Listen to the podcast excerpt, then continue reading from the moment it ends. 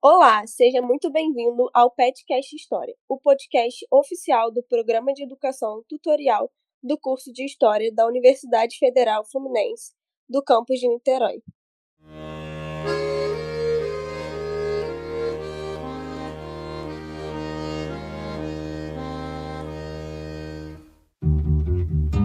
Trabalhadores do Brasil. Porque entiende que el enemigo es uno. Assim sendo, declaro vaga a presidência da República.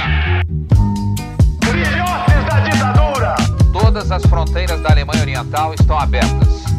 Vai todo mundo perder. Isso é uma mentira, é uma pantomima, uma patuscada. Eu sou a Giovana Teperino, integrante do PET, e aqui comigo está a minha amiga Maressa Moratti. Oi, gente, eu sou a Maressa Moratti, também integrante do PET. Bom, então vamos lá. Hoje trouxemos para vocês um tema bem extrovertido. Num climinha de junho e com saudade das festas, não é mesmo? Abordaremos sobre a festa junina. Olha pro céu, meu amor, e vem ver a festa junina por um outro olhar. Antes de começar, é, sigam o PET nas redes sociais. No nosso Facebook é facebook.com.br pethistoriauf, no Instagram, arroba pethistoriauf, e no Twitter é arroba pethistoria, porque nós chegamos primeiro. Vamos começar abordando como surgiu essa festa tão amada, que é a festa junina.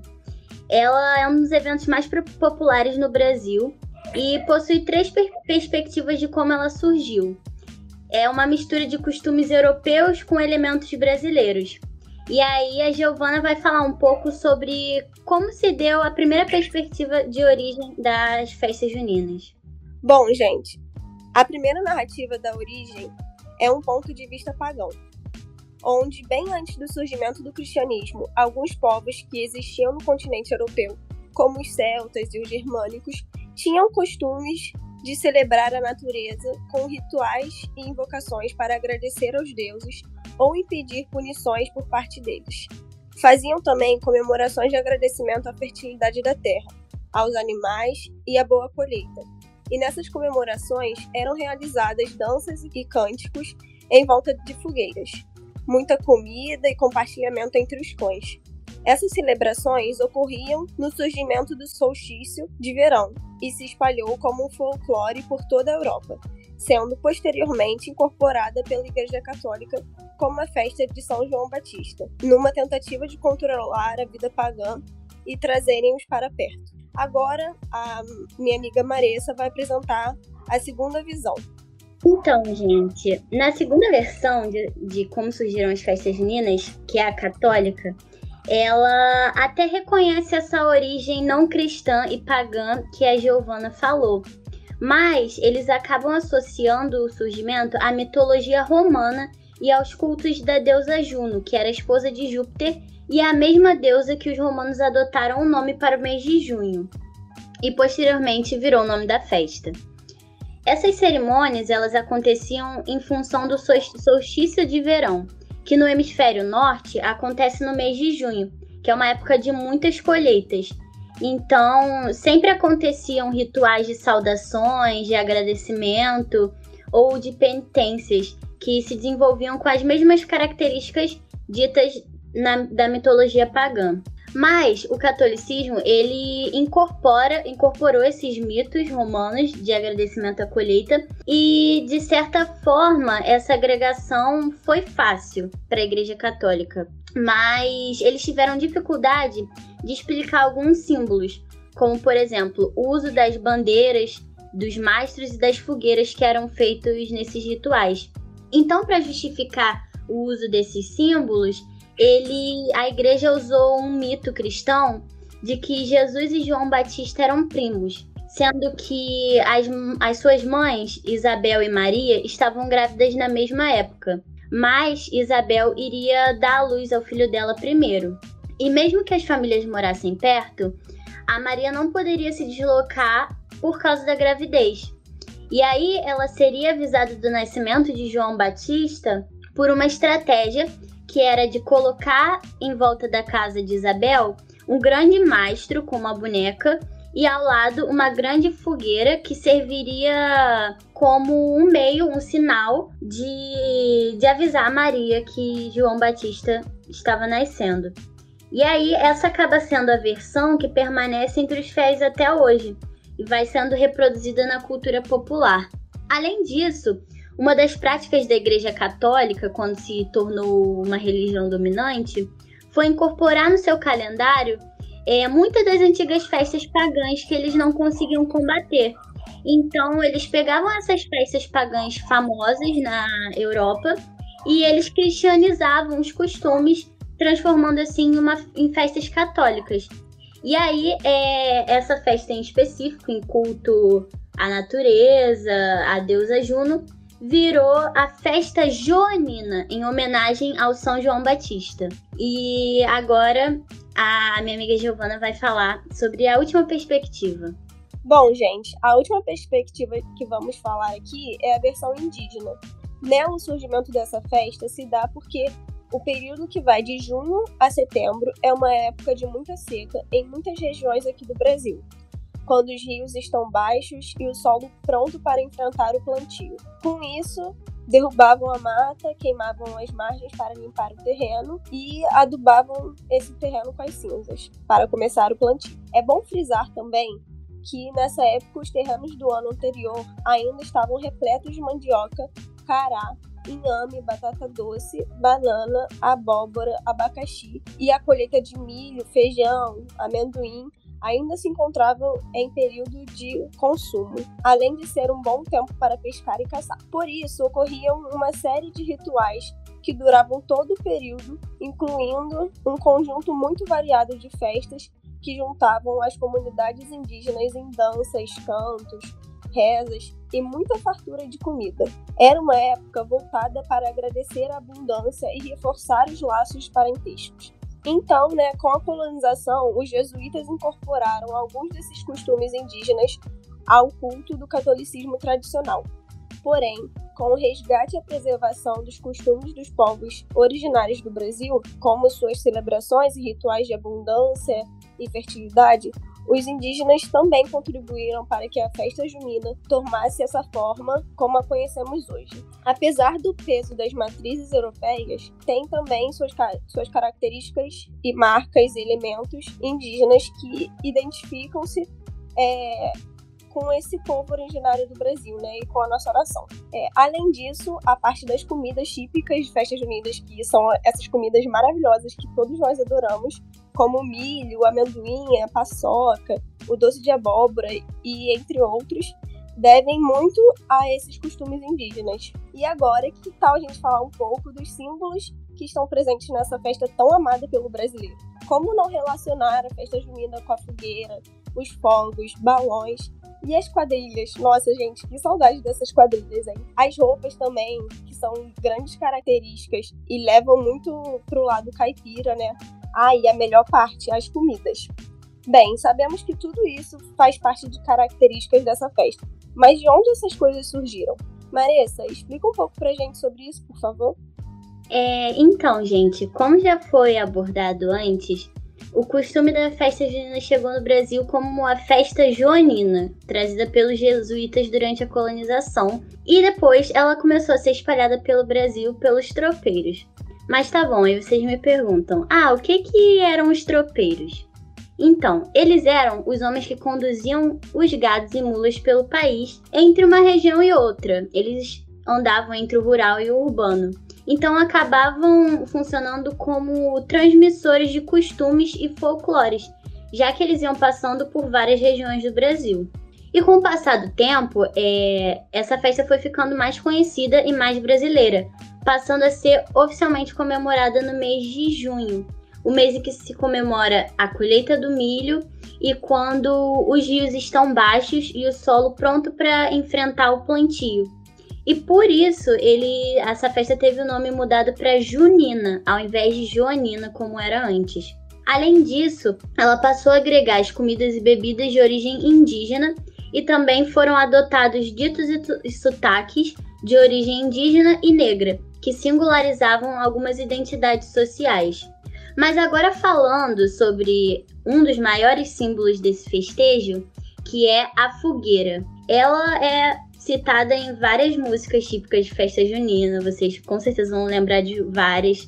Ela aparece em todas as decorações e toda vez que a gente pensa em festa junina, automaticamente um dos primeiros símbolos que vem na nossa mente é a fogueira.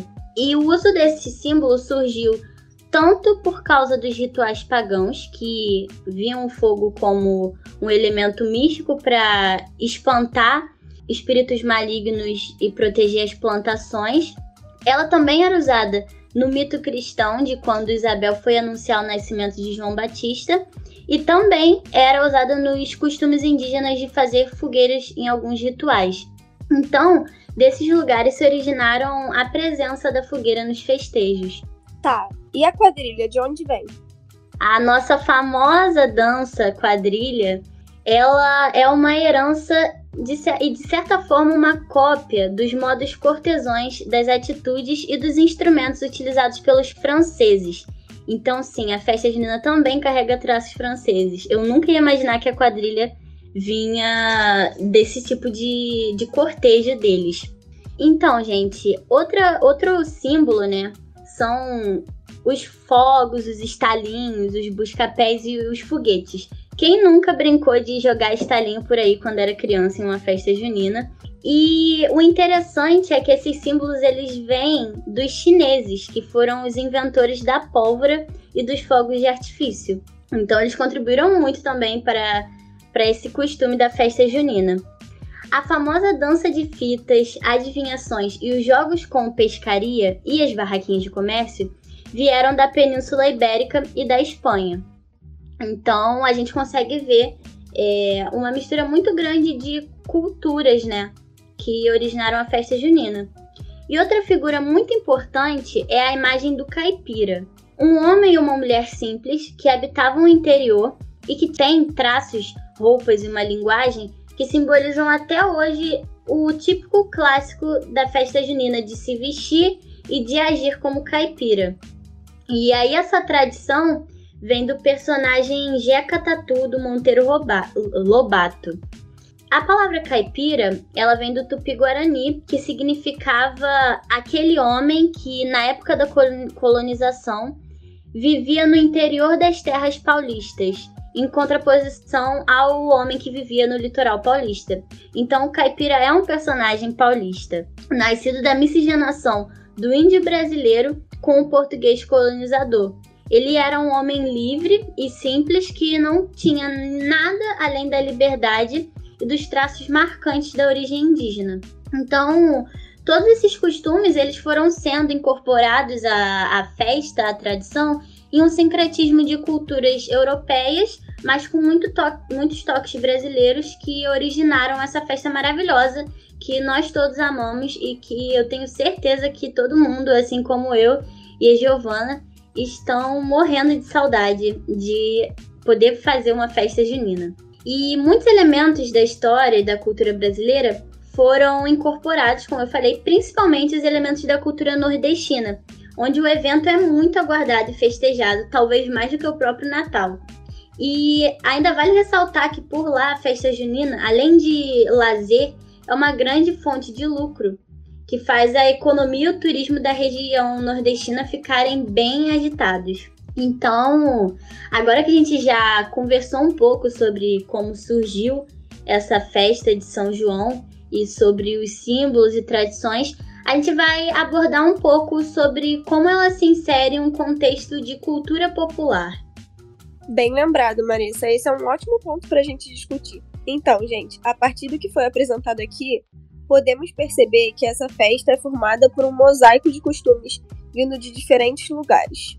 Assim, é possível defini-la como um traço da cultura popular brasileira. Segundo uma ótica trazida pela historiadora Marta Abreu, a cultura popular não é um conceito fácil de se definir. É algo vivo, dinâmico e que vai se adequando e precisa sempre ser contextualizado e pensado a partir de alguma experiência social e cultural, seja no passado ou no presente. Ou seja, ele está sempre passível de mudanças. A cultura popular também pode ser um reflexo ou até mesmo relacionada com algumas lutas sociais e políticas dos sujeitos e as camadas das sociedades.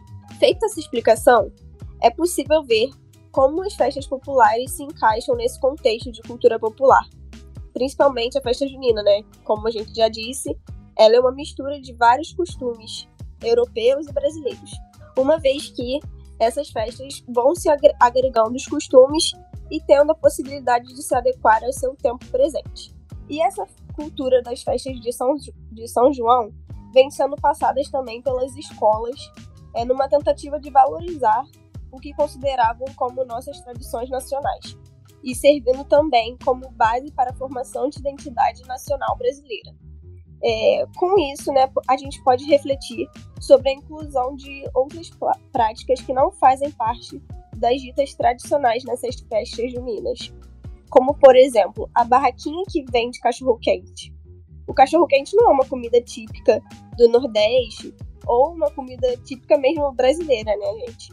É, e até mesmo o funk que vem sendo colocado para tocar dentro dessas festas de certa forma, são vistos com mal olhares, por não serem uma música típica dessa festa. Mas, assim como a cultura, essas festas são elementos vivos e pertencentes à história e aos povos e aos povos que as fazem. Então, é comum que ocorram mudanças e algumas adaptações para que essas festas se adequem ao tempo presente e consigam ser um reflexo da sociedade que as forma.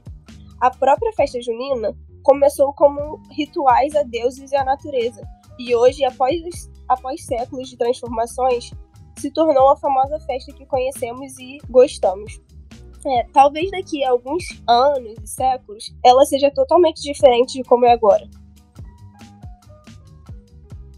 E aí, ouvinte, o que achou dessa reflexão sobre a constante mudança das tradições? Aliás, qual era a história do surgimento da festa junina que você conhecia?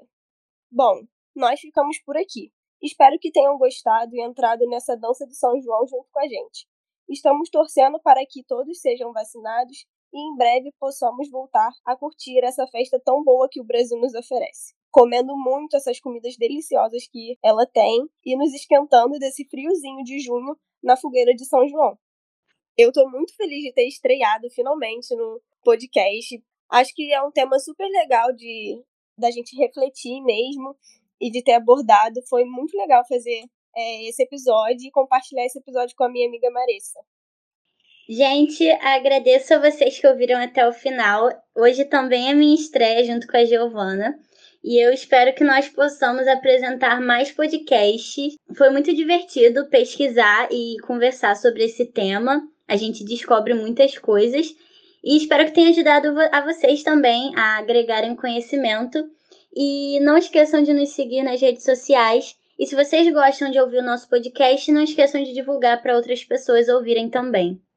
E vamos aos créditos. O roteiro foi feito por mim mesma, Giovanna Teperino, e a minha amiga Marissa Moratti. A apresentação foi por nossa conta também, Giovanna Teperino e Marissa Moratti.